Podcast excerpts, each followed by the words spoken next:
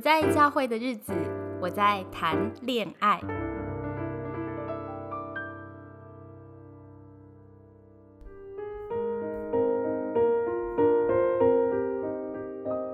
今天要跟大家谈谈恋爱这回事。做恋爱系列的初衷是希望帮助基督徒面对一些很实际的恋爱烦恼。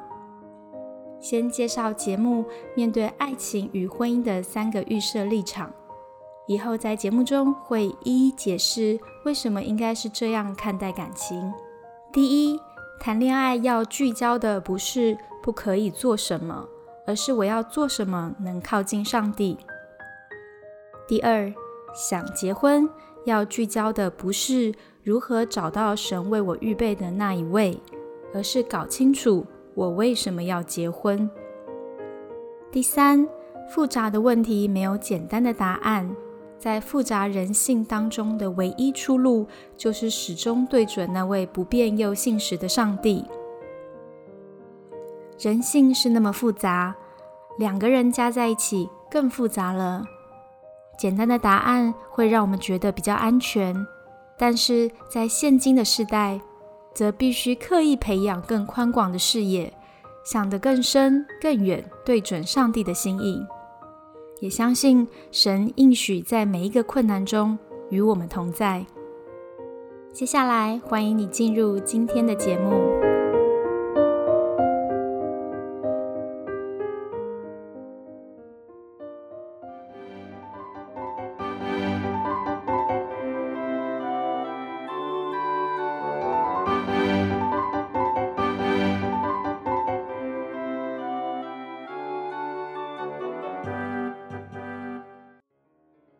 高兴再次请到 Roger 牧师跟我聊聊上次我们没有聊完的话题。Hello，Roger。Hello，大家好。我们上次节目里面聊到说，我们要想清楚为什么结婚之后，下一步才是慎选伴侣。然后我们要选择的是能跟我们一起走这个信仰旅程的同伴。好，不是靠条件啊，或靠这个主流价值观选人这样。所以啊，因为人生太长了，我们是很需要同伴的。那也很需要在亲密关系当中学习相亲相爱，所以呢，与其找灵魂伴侣，不如找一位旅程伴侣。嗯，对啊，我觉得 Cindy 说的很对，就是我们啊，或许可以把婚姻看作一段就是人生的宝贵旅程。那我们所很用心寻找的这个身旁的伴侣，其实不只是我们可以搂在一起跳慢舞的舞伴。其实更是在这段旅程当中最宝贵的旅伴，所以我觉得，呃，人们常常会说，最美好的旅行，呃，可能并不是去到哪个地方，而是和谁一起去。嗯，对。所以，如果基督徒在婚姻这趟旅程当中，可以好好的寻找到一位愿意跟你一起面对高山低谷，一起学习成长，并且也愿意用爱跟付出来激励彼此。更加敬畏上帝的这样的人生旅伴，那实在是太令人向往了。嗯，真的。哎，我知道你的婚姻幸福就是非常的美满啊。那 Roger，你要不要跟我们多分享一点？到底你觉得在婚姻里面有一个旅程伴侣是一种什么样的感觉啊？好啊，好啊。嗯，我我分享我有三个想到的画面哈。嗯，第一个就是说，呃，我跟我太太文婷，我们。呃，在教会牧会嘛，那我们大部分的时候，我们负责教会的不同事工，而呃，我们会一起服侍的主要就是我们会一起陪伴情侣或者是夫妻，然后跟他们对谈，跟他们分享。那我有蛮多次的经验，就是在我们当天的会谈，可能三个小时、四个小时，甚至五小时啊，结束之后呢，我心里有的一个感受就是一个字，叫做爽。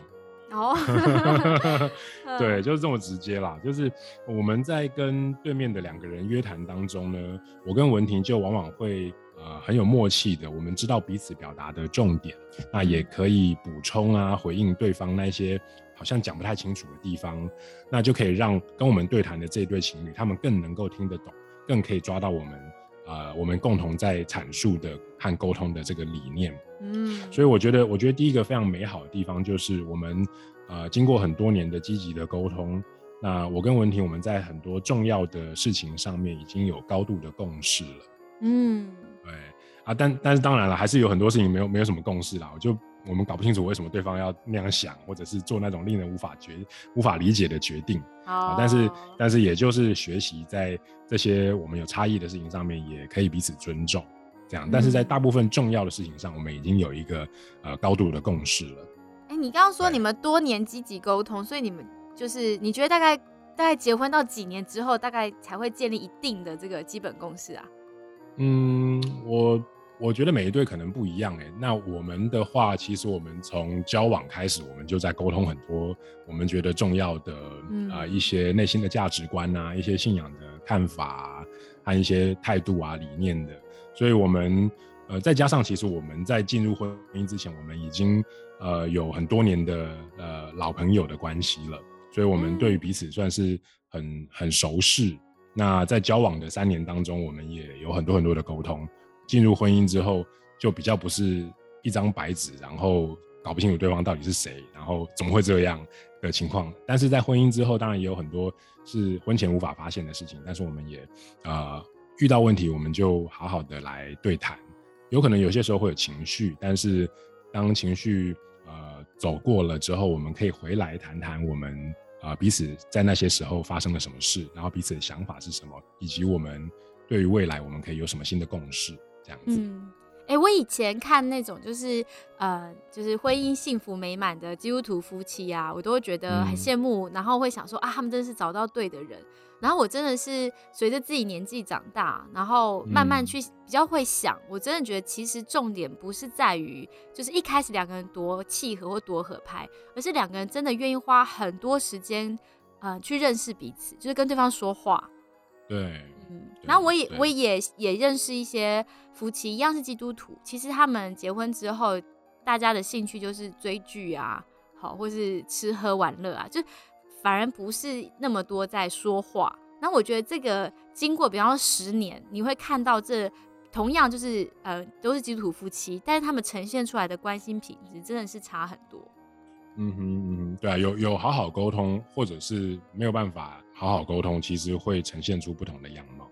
对，但是只能说这个婚姻美满幸福是别人在背后不知道花了多少的力气哈，吵了多少的架，就是一点一滴形成的。其实不是那个凭空就是出现一个人，然后你嫁对人，所以你就会有幸福婚姻的。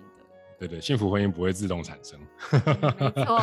对啊对啊。第二个就是呃，关于我们在教养孩子的方面，我有一个有一个经验就是。嗯，我们家有三个小孩嘛，那年龄各差三岁，那现在最小的也已经五五岁了啊。在孩子成长的过程当中，总会有许多父母跟孩子他们都没有遇过的情况啊，孩子也没有遇过，父母也也没有遇过，所以就是这些没有遇过的情况，有的很爆笑啊，有的是很无言，或者是令人不知所措。那这些大大的小小的事情呢，我们在教养方面，我跟文婷我们都尝试尽可能的先。讨论出一个我们的共识，在教养的上面的共识，那并且我们讨论完之后，再口径一致的来教导我们的孩子，所以我们不会有一个谁扮黑脸谁扮白脸的这样子的的做法，很多的很多的。爸妈或者是长辈们跟我们聊天的时候问说：“哎，你们家都谁扮白脸，谁扮黑脸啊？”我们都是口径一致的，对。所以，如果当我们遇到某个管教的这个情况，需要它是一个突然发生的事情，然后我们之前并没有讨论过这个情况要怎么办的，这种状况发生了的时候，我们也会先尊重尊重对方。呃，不管是我或者是文婷，我们在当下做处置的时候，就算对方的理念跟我们不一样。那没有在处理的那一方也会暂时禁止自己出手干预，而是在之后呢，当处理处理完之后，我们会再拿出来讨论，就是下一次遇到这种情况的时候，我们怎么办会比较好。嗯，对对，所以我觉得在在家庭生活跟教养的路上，配偶是你的战友啊，不是你的敌人。OK，所以这个这样子的一个人生的旅途，配偶其实是你最亲密的旅伴。当我们面对没有处理过的情况，我们可以共同讨论，一起为着我们的家寻找一个更好的答案。哦，所以照这样讲，其实你们示范了一个什么叫做解决冲突跟差异的一个很具体的例子。哎，那哎，那我很好奇，想问说，那你们会在小孩子面前吵架吗？还是你们这方面有什么共识？嗯，我自己主观上的经验是，几乎目前好像还没有。就是一方面是我们老实说，我们两个人会有彼此的不爽，但是我们没有真的 fighting 那种吵架的情况。那这可能跟我们两个人的呃特质跟情绪表达都有些关系。我们我们会会会呃需要认真沟通，那有某些时候也会很不爽，但是我们不会吵起来骂起来。就是那种状况，情绪性的攻击对方比较少见。哇，这样你们的小朋友真的会蛮有安全感的，因为他看见你们就是互相尊荣对方，因为等于是你不在对方管教的时候出手干预的时候，其实就是敬重对方嘛。所以小孩子也会从这种身教当中学习敬重，就是父母，我觉得蛮好的。对，我我想我们就是让孩子们也知道说，爸爸妈妈的决定，我们不会轻易的被对方破坏。嗯，然后那有些东西，甚至有些时候，我们觉得，呃，我跟文婷，我们还没有形成共识，而现在需要做决定，嗯，然后孩子也在等我们做决定的情况，那我我们 maybe 就会说，好，这件事情呢，爸爸妈妈还没有讨论出来，所以我们先暂时不处理，或者我们先暂时这样处理，然后如果下一次我们要变动，我们会用爸爸妈妈讨论完之后的新的方案来做这个呃未来的处理方式。哦。哎，这边忍不住要讲到教养了。我觉得，呃，我觉得这很好，就是你们有一种权威又开明式的教养方式，就是呃，父母说的最后决定当然是重要的，所以这个权威感在小朋友会有安全感，但又是开明的，就是小朋友知道这是好好思考过、讨论过所出来的答案，所以当他们就算有意见，他们转进青春期的时候，他们也知道是可以用这种方式跟你们对谈的。哇，这真的是就是很棒的例子。好，那那你刚刚说有三个画面，第三个呢？对，那呃，第三个例子就比较有点限制级啊。但是因为我们在谈婚姻嘛，然后而且我我也相信，呃，听众朋友大家心理上应该都已经够成熟了，所以就我们就来讲讲这个哈。就是呢，我们我们结婚到现在已经满十五年了，那但是我们的这个在夫妻的床上时光这几年，我觉得却是越来越美好。这个其实大概蛮打破很多人的想象，就会觉得说啊，长久以来只跟同一个性伴侣在床上，那不是很单调乏味吗？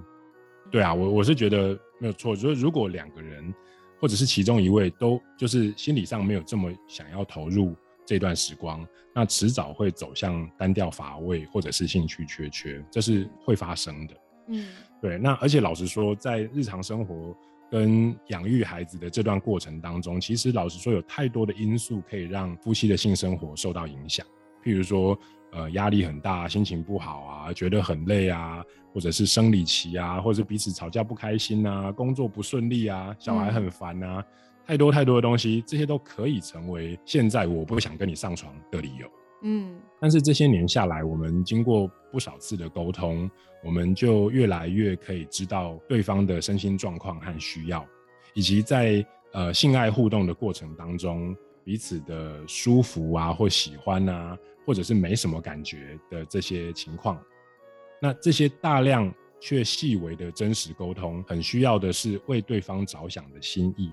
还有在动作跟言语当中，不是只顾着自己很爽。而是愿意优先的，呃，愿意让对方舒服，这样子的一种舍舍己的态度，那最后却会得到的是两个人都觉得美好。嗯，对，所以我觉得实际上虽然这个没没有这样想过，但是原来啊，在在性爱的这个关系当中，我们可以体会到耶稣基督教导我们的一种舍己。那这个舍己竟然可以让夫妻经历到一个更深的合一跟美好。这是真的很奇妙的，当然我还是要说啦，就是这个美好的性爱并不会自动发生哦，许多的时候仍然伴随着很多不管是期待上的差异啊，或者是身心状况的一种意外啊。嗯，但是我还是要鼓励，如果听众朋友当中，呃，已经有结婚的人，我会鼓励你们不要放弃，用心的沟通，一起尝试跟练习。我也祝福你们可以经验到越来越美好的性爱关系。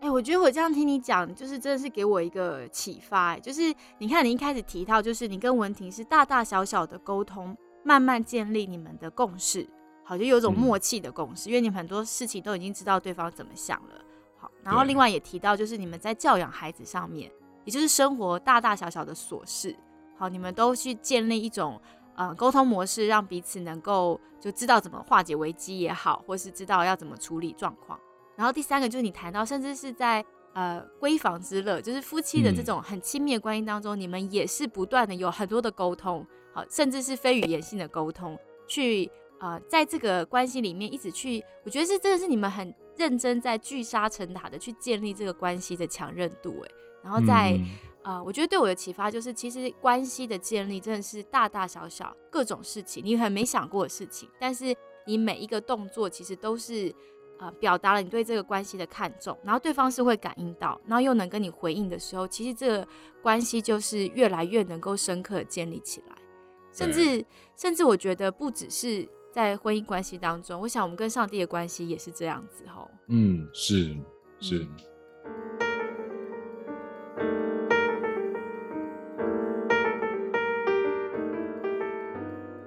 那我也想跟大家分享一些，就是啊，我自己的。想法啦，就是其实我年轻的时候跟过几位基督徒的弟兄交往，那每一位我都超级认真的把对方当成结婚对象，就是非常认真的经营关系。可是很遗憾是最终都发现不适合。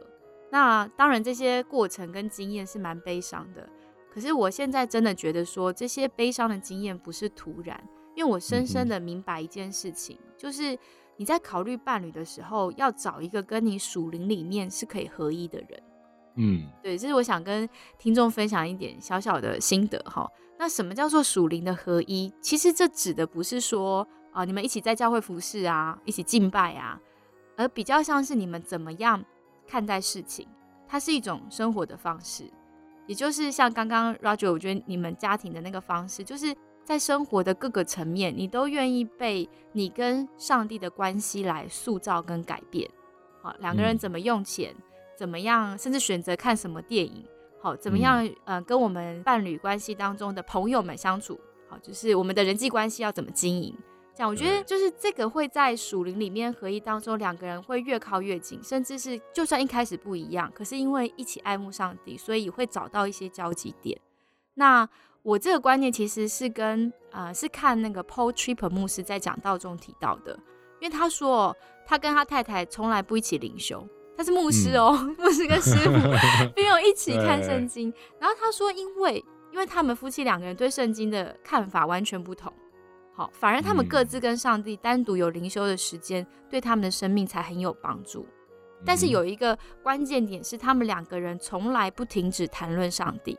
这就代表说，其实基督徒真实的信心生活是从内心延伸到生活的每一寸，就是每一寸的时空。然后这个嗯嗯泡牧师他就说，他多次的，就是他意外的发现，多次上帝的旨意就出现在他们的对话里面，因为他们拥有一样的世界观，爱着同一位主，然后也服侍同一位君王，所以他们的生活又是建基在上帝的话语，在同一本书里面，被同一种动机所驱使，比方说容神一人好了，所以他们也能够找到同一种喜乐。哦，我听他这段话，真的觉得。就是非常认同，所以也想要鼓励，就是听友，就是如果你也是单身，然后你还没有遇到另外一半，可是如果你有很好的属灵同伴，或是很亲密的友谊关系的话，我觉得可以大家多往这方面这个方向前进，尝试看看，体验一下，体会一下什么叫做属灵上的合一。嗯，对啊，我觉得很很谢谢 Cindy 跟我们分享这些这些心理的想法。嗯，那我觉得你你刚刚讲的内容也让我有一个联想哈，就是。常常会有人问说，基督徒是不是不可以跟非基督徒交往？嗯，就是圣经到底有没有这个规定？或者是呃，我我们好像也会有人听到听到有人说，这个引用一个经文说，信与不信的不能够同父一恶。这个这个经文是在哥林多后书六章那边。那这样子的的的说法，好像就常被用来教导说，基督徒不可以跟非基督徒交往。但是其实，如果我们仔细的看一下这个哥林多后书六章十四节这个上下的上下段的经文哦，我们就会发现保罗在这边所强调的，他其实是要劝勉那些已经信主的基督徒，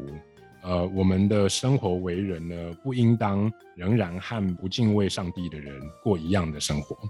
所以这个好像信主之后的人，他不应当再觉得犯罪无所谓啦，啊，只为自己而活而不理上帝。那所以这段经文它的重点其实是在讲信主的基督徒他应该过怎么样的一个生活为人和他的基本态度，而不是把重点放在谈婚姻。对，就算是两个基督徒结婚，他们的生活方式也不一定敬畏主啊。说得好，对啊，对啊，对啊。所以，所以保罗对于基督徒婚姻，那实际上在他的教导当中有什么看法呢？我想哥林多前书的第七章那边就有劝勉基督徒，在第十二到十三节，保罗建议他说：倘若某个弟兄呢，如果他有还没有信主的妻子，而这个妻子也愿意跟这个信主的先生住在一起，那么。这个先生就不要主动的离弃他。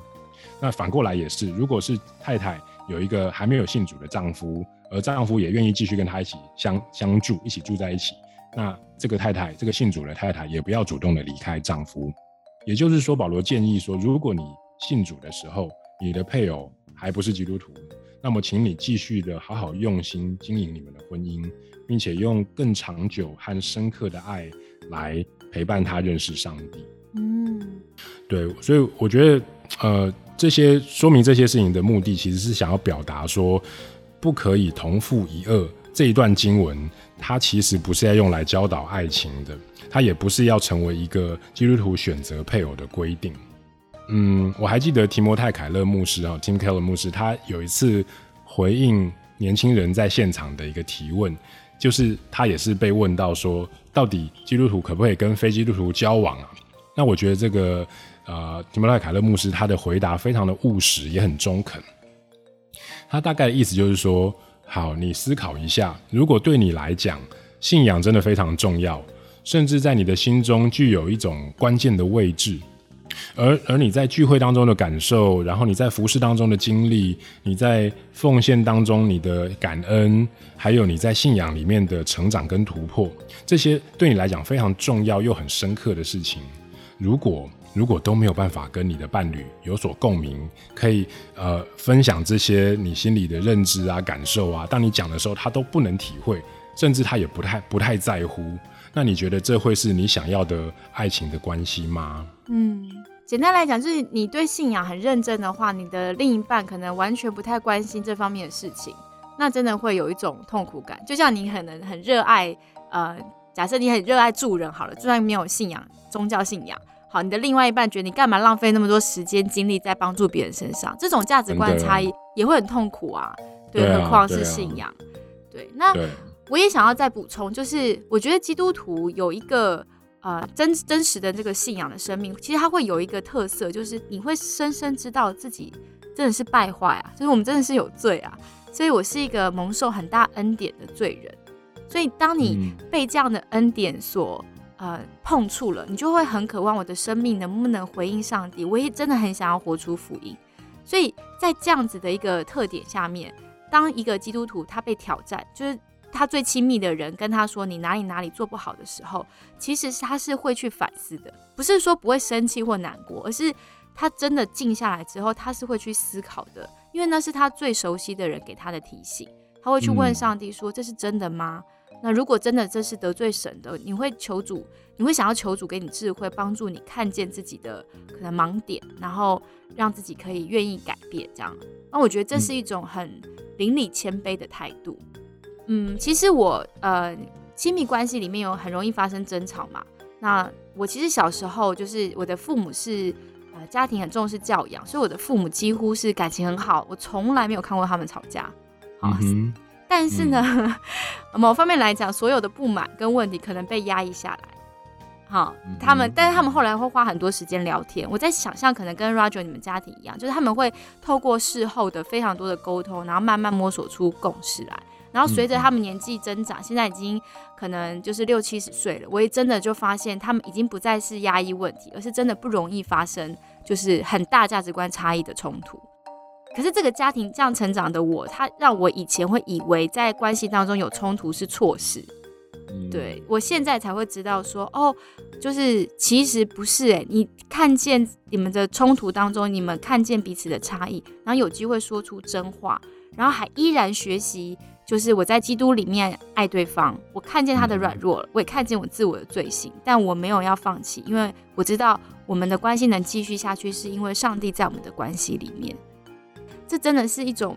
很不一样的关系，因为你不再需要防卫了，就是你不需要他攻击我一拳，我就要打回去这样。对啊，对啊。嗯然后在《爱的决定学》这本书里面，作者有提到，他说他自己哦，在婚姻当中生命发生的改变有百分之九十，好，都是神借着跟他的关系，在他的祷告跟读经当中提醒他认罪悔改。只有百分之十才是他太太当面对他的提醒，好，所以我觉得这也给我一个很好的就是呃感想心得，就是所以其实我们真的是要找一个伴侣，他的特质是在灵里面谦卑的，就是他的敬畏上帝，是他的生命有回应的，他才会愿意不停止的学习，然后神对他说话，他才会愿意听啊，好，这样子他也可以在爱中跟你彼此说诚实话，也帮助你，然后当他说出你不好的时候，那也是很值得。听的意见，而不是觉得对方就是要攻击你，所以，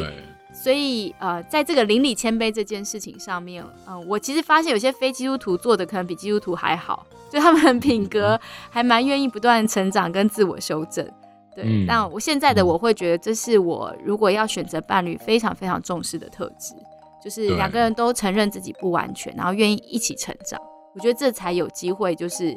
度过一些关系里面真的非常困难的时刻，是是，嗯，我自己觉得我也是一个蛮不喜欢冲突场面的人啊，就是我会觉得说很多事情就好好讲啊，好好沟通啊，不用一定要带着这么强烈的情绪，这样彼此压力都很大。然后而且沟通过程可能因为就吵起来了，然后好本来要沟通的事情就没沟通到，反而失焦了。对，那但是我我发现哈，就是光是要呃这个。每个人，他有些人他是他是需要想清楚再说出来，所以在他想清楚之前，他没办法讲的。哦，或者也有一些人是他要边说边自我整理，边讲边想。那所以所以每个人的内在需求就有很大的不同了。对，那那而且有的人就是他必须要先把情绪发泄出来，他才能够好好谈事情。但是也有的人是我没有办法把事情讲清楚的话，我就不能够好好休息。啊，对，像像我跟文婷就有这样子的一个很大的差距，就是当我们有张力的时候，当我们在沟通一个我们还没沟通完的过程当中，他他觉得呃，就是心情很不好，然后然后很生气的时候，他没有办法把事情好好的沟通，他需要好好睡一觉之后，他才能够回来谈这件事情。但是我我这样我是需要在当下谈清楚的人，我假如事情没有谈清楚，我是很难睡觉的。哇，这好考验你的耐性哦。对，所以，所以我们我们后来就意识到这个沟通上面的落差，那我们就为了这个沟通落差而进行了一次沟通。所以，所以后来我们就就就试着找到他的这个需要是，他需要先冷静冷静睡一觉休息一下，情绪有一个抒发。我呢需要把事情讲清楚，然后呃，而我们怎么样找到一个不是。只听从他，也不是只听从我的所谓的第三条路呢。所以，我我们就是后来找到了一个方法，就是我们决定在有这种冲突张力的时候，我们在当下他可以需要休息，那他就去休息。然后我呢就忍着撑着，然后但是我们三天之内一定要把这件事情好好谈清楚。嗯，对，所以我的忍耐也可以是有一个可以期待的的的时间。那他呢也得到当下的一个舒缓。嗯，也扩充了你的弹性哈，就是锻炼你忍耐的德性。是啊，是啊，对，所以，所以其实呃，这些沟通的模式呃，在情侣或者是夫妻当中是有差异的。那那但是我觉得刚刚你讲的很好，就是重点不见得是谁的方式比较对，或者是谁的程序啊错了，而是是两个人都有一种很重要的关键态度，就是不一定我总是对的。而是在这样子的一个态度底下，我愿意聆听对方，也愿意跟对方协调，然后我们共同的来改善。那我觉得这个是亲密关系要能够走得长久非常重要的因素。而对于基督徒而言，我们更需要有一个愿意聆听上帝的心。对，那我觉得在我们这个时代里面，其实不管是广告啊、歌曲啊，或者是呃。呃，I G 啊，各种上面的这些这些短短的图文，很多时候你会听到或者看见这个被鼓励的一件事情，叫做你要聆听你自己内心的声音。那这个这个有时候很好，也会很大的程度帮助我们去建立起一个适当的人际界限，而不是被人家牵着鼻子跑。但是对于生命当中各个阶段的一些重要议题，其实老实说，我们的内心不见得有最好的答案。甚至我会认为，对，在一些比较有比较深邃的一些生命议题当中，我们作为一个人，有一种无可救药的自我中心，在我们的内心里面是不可能产生出舍己的这种答案的。嗯，所以如果对于基督徒而言，基督徒承认上帝比我们的心还要大，假如我们承认这件事情，那么我想聆听我们内心的同时，其实我们更需要聆听上帝。嗯。真的，真的是随着你年纪越大，越认识自己，真的是就是会真的觉得自己是一个无可救药的自我中心啊。我们真的需要上帝。那我觉得其实上帝没有给我们一种美满婚姻的模型，因为我们每个人不一样嘛，所以我想应该每一对伴侣，好夫妻，他们之间的关系都是独一无二的，他们有他们独特的相处方式，也有独特的挑战要面对。不过上帝给我们自由，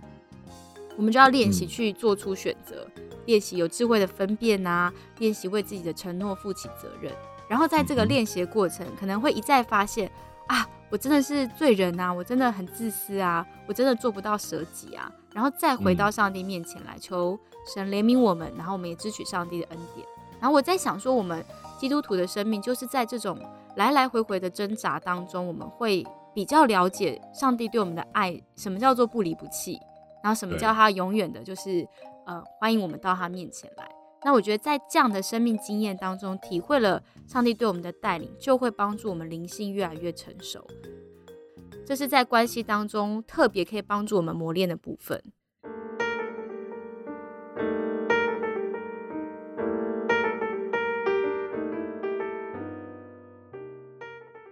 我其实不止在伴侣当中听过这种，呃，关系挣扎的这种。来来回回的经验的分享，我甚至是也听过很好的，就是他们两个很好的属灵的弟兄，他们会分享，因为他们把彼此当做重要他人，所以在他们的关系当中也必须有这样的磨合，会吵架啊，会看就是不爽对方啊，但是回到上帝面前，然后愿意放下自己，再一次学习去爱对方，然后这样子可能的属灵友谊可以呃维持多年下去，所以我觉得真的是在关系里面，我们都要学习体谅跟包容。不是结婚的基督徒比较幸福，当然 Roger 很幸福，我们听了很羡慕啦。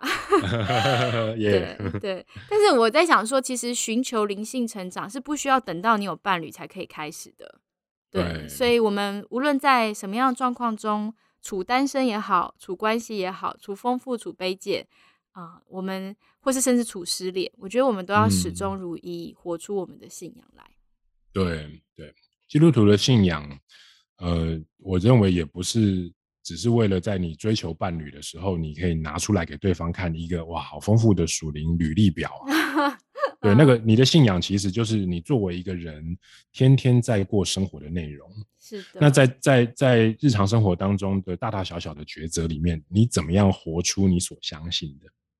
上帝是不是你真正在乎的呢？还是其实你比较关切上帝可不可以为你的爱情带来加分？嗯，所以我觉得，我觉得对于。呃，各位亲爱的听听众朋友来说，就是我觉得爱情是非常重要的，但是它不是你的主，它也不应该是你的主，那而是那一位为你死而复活的基督，他才是你的主，而我们要为他而活。嗯，我觉得我们呃这一系列的节目真的是想提醒大家说。呃，我们去问上帝说：“我应该跟谁结婚？”这种神秘手法真的不是成熟的方式，也不合于我们的信仰。好，我们要找的呢，真的不是不应该是灵魂伴侣，有所谓的 Mister Right。我们比较要找的是旅程伴侣，就他跟你一起走这条呃信仰之路、人生之路、婚姻之路。所以，婚姻的目的呢，不是呃因为有了婚姻我就觉得自己更完整，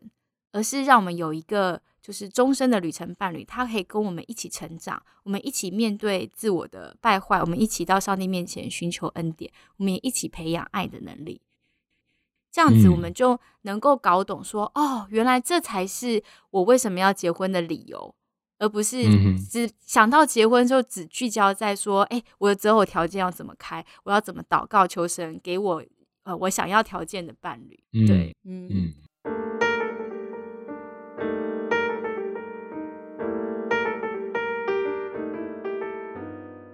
那 Roger 最后有没有什么想跟听众朋友分享的呢？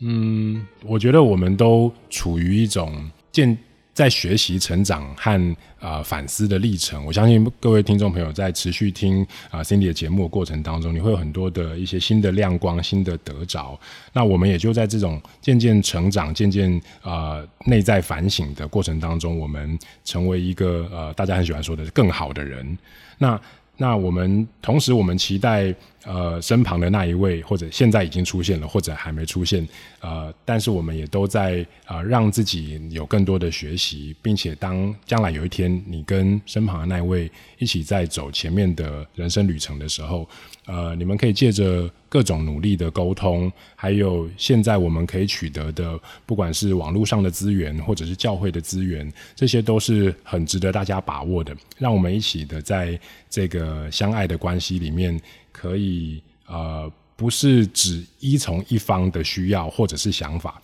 而是我们尽可能的考虑到双方，然后在我们的差异当中，呃，透过一个有建设性的。沟通的模式的建立，来呃一起共走这条人生的道路。所以我相信，只要我们不要放弃沟通，只要我们呃愿意将我们的心时常聆听上帝，也谦卑的愿意跟对方互动，我相信关系其实并没有这么困难。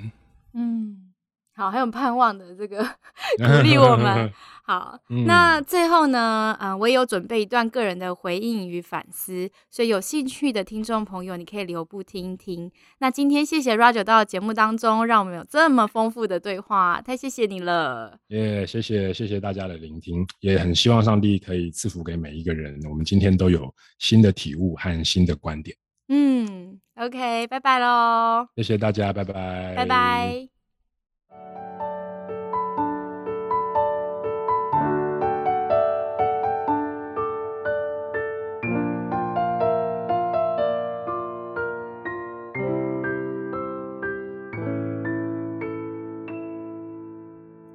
很开心再邀请到 Roger 牧师上节目跟我聊一聊，不知道上帝有没有透过今天节目的内容对你说话呢？一样在最后，我想留一点时间做回应。这次我选择《破碎的神》第三章，挑选了一些内容为你朗读。记得在一个逾越节的晚上，我听一位牧师说他在耶路撒冷的故事。当时坐在正统犹太教的教室中，犹太拉比开始说起第一世纪犹太人的婚礼习俗。他说，当一个男人决定了结婚的对象，他的父亲会倒一杯酒递给他，他会转向那名深爱的年轻女子，并且庄严肃穆的在全能的耶和华面前。举杯在女子面前向她求婚，他会说：“这杯是用我血所立的新约，是为你流出来的。”正统的犹太拉比正是以耶稣那一晚口中说的话，描述了第一世纪时婚礼习俗的求婚过程。这杯是用我血所立的新约，是为你们流出来的。最后的晚餐原来是一个婚约。接着，那位牧师一字一句慢慢说，让人不会漏听。换句话说，耶稣拿着这杯子对你说：“我爱你，我要你，我与你立约，委身于你。这杯是用我血所立的新约，是为你流出来的。你爱我吗？你会将自己交给我吗？”原来每次的圣餐礼拜都是仿效婚约的纪念，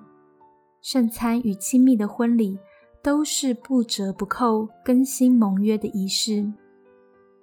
我们是否能够承接这个装满神心意的杯？若我接下，若我喝下，我就将他的生命迎到我的生命当中，我也将我的生命交付给他。马丁·路德说。福音就是神透过信心的婚戒，与他的新娘共担罪恶、死亡以及地狱的苦痛。事实上，基督将我们的罪变成他的罪。在此，那名高贵的新郎基督娶了贫苦败坏的淫妇为妻，将他从他一切的罪恶中拯救出来，以自己的良善装饰他。而今他的罪无法摧毁他，因为罪已经放到基督身上，并且被神吞灭。还有谁曾经这样爱你，至死不渝呢？我们渴望婚姻，渴望被完全的接纳，渴望有一个家，永远等着我们回去。而你可否知道，在每个礼拜你领圣餐的时候，都是领受用婚姻象征的上帝的爱？当我们在自身的破碎中赤裸、羞愧、孤独，耶稣却用无尽的恩典将我们环绕。当我们感到自己被拒绝、被遗弃，没有人要我们。耶稣的双手捧着我们的脸，说：“到我这里来吧，你是我所爱的。”当我们肮脏、泪流满面、感到绝望，耶稣提议了一个永不止息的爱：“让我接过你的重担，我就是你的平安。”而在感情里，每一个被遗弃的经历，都可以因着这个圣餐的行动而终止。圣餐不只是亲密的仪式，也是让我们可以毫无保留的在亲密的崇拜中把自己交给神。我们被呼召要使圣餐的纪念成为标记，记得自己是被神纪念的子民。当我们忘记上帝是谁，我们就忘记破碎的自己，忘记交出自己，而下场就是活在虚空中。我们内心那股不完整的感受，不是一个完美的情人出现就能解救我们。一个基督徒是要在上帝全然的爱里面得着医治，明白自己是完整的，我们才有能力在婚姻里面愿意为对方舍己，两人彼此顺服，效法基督的爱，放下自己。爱是一个奥秘的功课。当我们学会更多的爱神，我们也能够更多的爱自己和爱我们未来的伴侣。不论单身或是将来可以遇到那一位旅程伴侣，都愿你无时无刻享受上帝对你的爱，更多的体会到基督是我们的良人，教会是基督的心腹。愿上帝安慰你的心。也愿他的爱胜于你渴求的一切，这样当他吸引你的时候，你就愿意快跑跟随他。这是我为你的祷告，愿神祝福你，奉耶稣基督的名求，阿门。